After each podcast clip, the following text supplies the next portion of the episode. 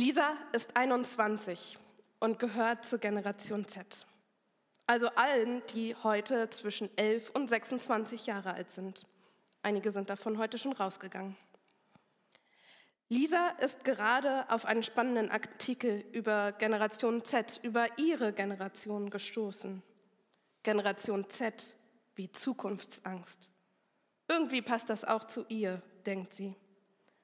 Sie klickt weiter auf die Statistik. In der Statistik wurde gefragt, wovor hast du bezogen auf deine eigene Zukunft am allermeisten Angst? Ganz oben in der Statistik stehen Kriege. Kriege sagen 49,5 Prozent. Und wenn Lisa bloß an die ganzen Nachrichten denkt, die sie immer wieder sieht und liest, dann wird ihr ganz anders. Ja, davor hat auch sie Angst. Angst davor, dass alles teurer wird, sagen 35,6 Prozent. Ja, genau, denkt Lisa. Studentin sein ist wirklich nicht einfach. Es wird einfach alles immer teurer. Man kann das Leben kaum noch finanzieren. Einsamkeit im Alter. Hm, naja, darüber denkt sie jetzt eigentlich gerade zumindest nicht so besonders nach. Ist schon ein relevantes Thema, aber irgendwie ist das gerade einfach nicht ihr Thema. Arbeitslosigkeit, Klimaveränderung. Ja, das wird wieder relevant. Sie denkt an all die Bilder, die sie im Kopf hat, von den Waldbränden auf Rhodos. Sie gehen ihr nicht mehr aus dem Kopf. Sie wollte da dieses Jahr mit ihren Eltern zusammen Urlaub machen. Aber im letzten Moment haben sie die Reise storniert.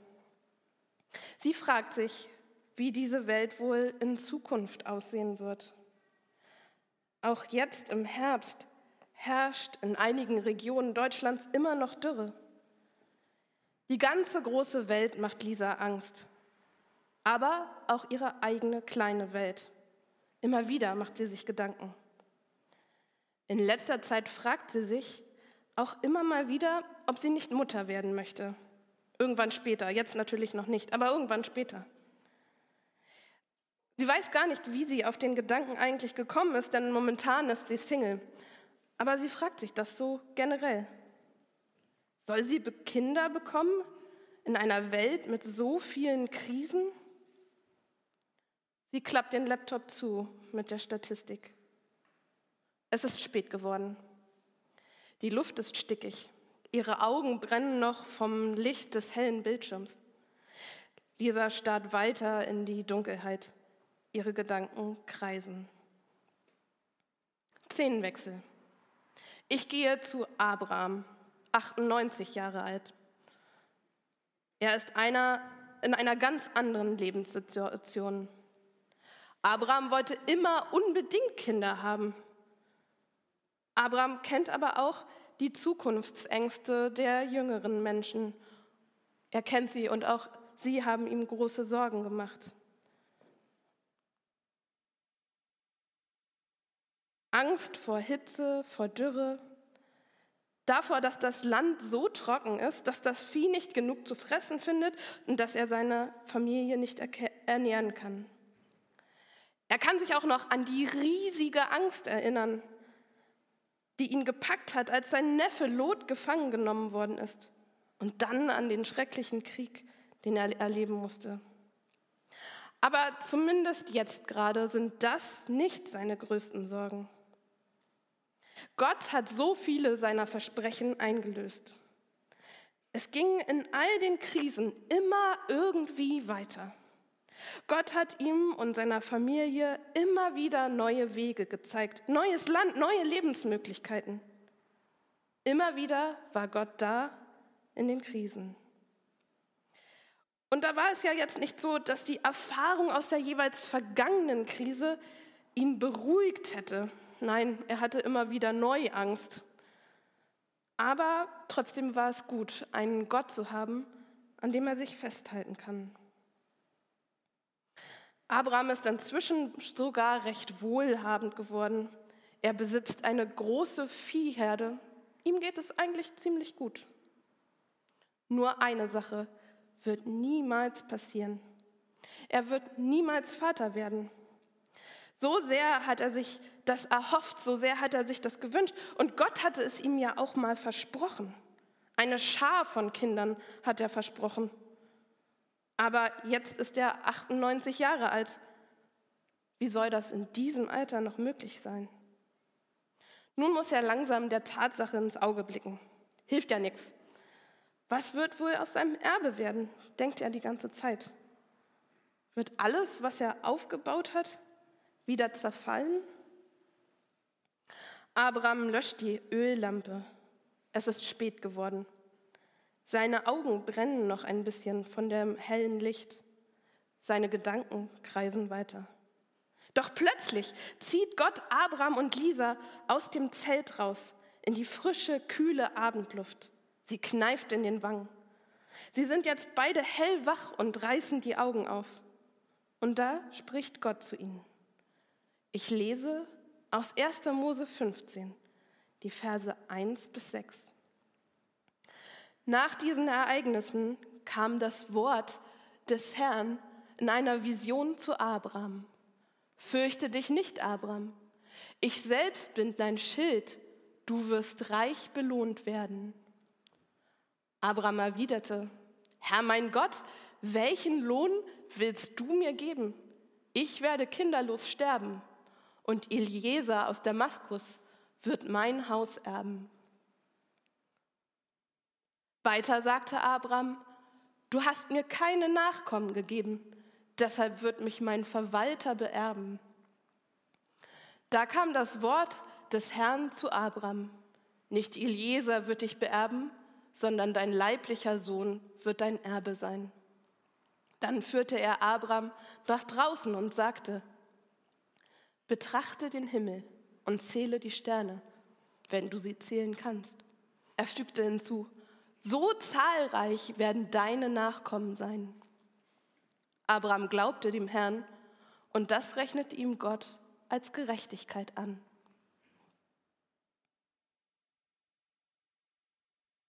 Sarai und Abraham können keine Kinder bekommen und Abraham kann nichts dagegen tun, um das zu ändern. Aber Abraham versucht trotzdem einen Weg drumherum zu finden, irgendwie eine Lösung in der Situation. Eigentlich ein recht realistischer Umgang, den er da gefunden hat. Er hat seinen Verwalter als Erben eingesetzt. Ich finde gar keine schlechte Idee. Er tut das, was er eben in dieser Situation kann. Und trotzdem, so stelle ich es mir vor, macht er sich große Sorgen um das, was er aufgebaut hat, um sein Erbe und darum, wie es weitergeht. Doch Gott führt Abraham nach draußen, heißt es hier, raus aus dem kleinen, engen, stickigen Zelt und raus auch aus den eigenen Gedanken, raus in die Weite. Gott gibt Abraham eine Zusage, die er schon einmal bekommen hat. Aber wie das im Leben so ist, einmal ist manchmal eben doch keinmal. Gott hatte ihnen schon einmal die Zusage gegeben, dass das Leben weitergehen wird und dass Abraham viele Nachkommen haben wird, so viele, dass aus ihm ein ganzes Volk entstehen wird. Gott, hatte die, Gott hat Abraham diese Zugabe, Zusage gegeben, als er 75 Jahre alt war. Also das ist fast 20 Jahre her. Kein Wunder also, dass es Abraham schwer gefallen ist, an dieses Versprechen, was sich ganze 20 Jahre lang nicht erfüllt hat, immer noch weiter zu glauben. Fürchte dich nicht, sagt Gott zu Abraham. Es ist das allererste Fürchte dich nicht in der Bibel. Das allererste, aber gewiss nicht das letzte. Angeblich soll es 365 Mal den Spruch Fürchte dich nicht in der Bibel geben. Ich habe die 365, fürchte dich nichts, nicht nachgezählt. Aber ich finde es trotzdem eine schöne Idee. Ein fürchte dich nicht für jeden Tag in unserem Leben, für jeden Tag des Jahres. Denn es ist so wichtig, das immer mal wieder zu hören, auch wenn wir es vielleicht schon einmal gehört haben. Aber es kann doch immer wieder neu Mut geben. Denn so wie die 21-jährige Lisa und der 98-jährige Abraham gibt es im Leben von uns allen immer wieder viel Grund für Sorge und Angst. So viele schwierige Lebensumstände dauern 20 Jahre oder noch länger an. Und auf das erste, fürchte dich nicht von Gott, erfolgt gleich die erste Diskussion. Abraham und Gott sprechen sehr persönlich miteinander. Und es ist nicht so, dass Abraham das einfach so hinnimmt und annimmt und sagt, okay, Gott hat mir gesagt, fürchte dich nicht, dann mache ich das mal. Nein, Abraham fängt an zu diskutieren. Er sagt, du hast mir keine Kinder gegeben, du bist doch dafür verantwortlich, was soll dann jetzt noch aus meinem Leben werden? Oder man könnte auch anders sagen, du Gott, du hast mir meine Zukunft verbaut. Ein starker Ton, den Abraham da wählt, finde ich. Er ringt mit seiner Situation. Er ringt mit seiner Enttäuschung. Mit dem, wo Gott, wo er Gott vielleicht nicht verstanden oder wo er doch nicht darauf warten kann, dass Gott auch endlich mal seine Versprechen alle einlöst. Denn Gott hat uns doch versprochen, dass wir ein gutes Leben miteinander führen können, dass wir in Frieden, im Shalom leben können. Und so ringen Abraham und Gott ein bisschen miteinander. Aber Gott lässt Abraham jetzt auch nicht so einfach aus der Situation raus. Wenn wir weiterlesen, dann dauert es immer noch eine ganze Weile, bis sich das erfüllt. Aber Gott führt Abraham nach draußen, aus dem Zelt raus. Er zeigt ihm die Sterne. Er sagt, betrachte den Himmel und zähle die Sterne, wenn du sie zählen kannst. Nein, keiner kann Sterne zählen, das ist wohl klar.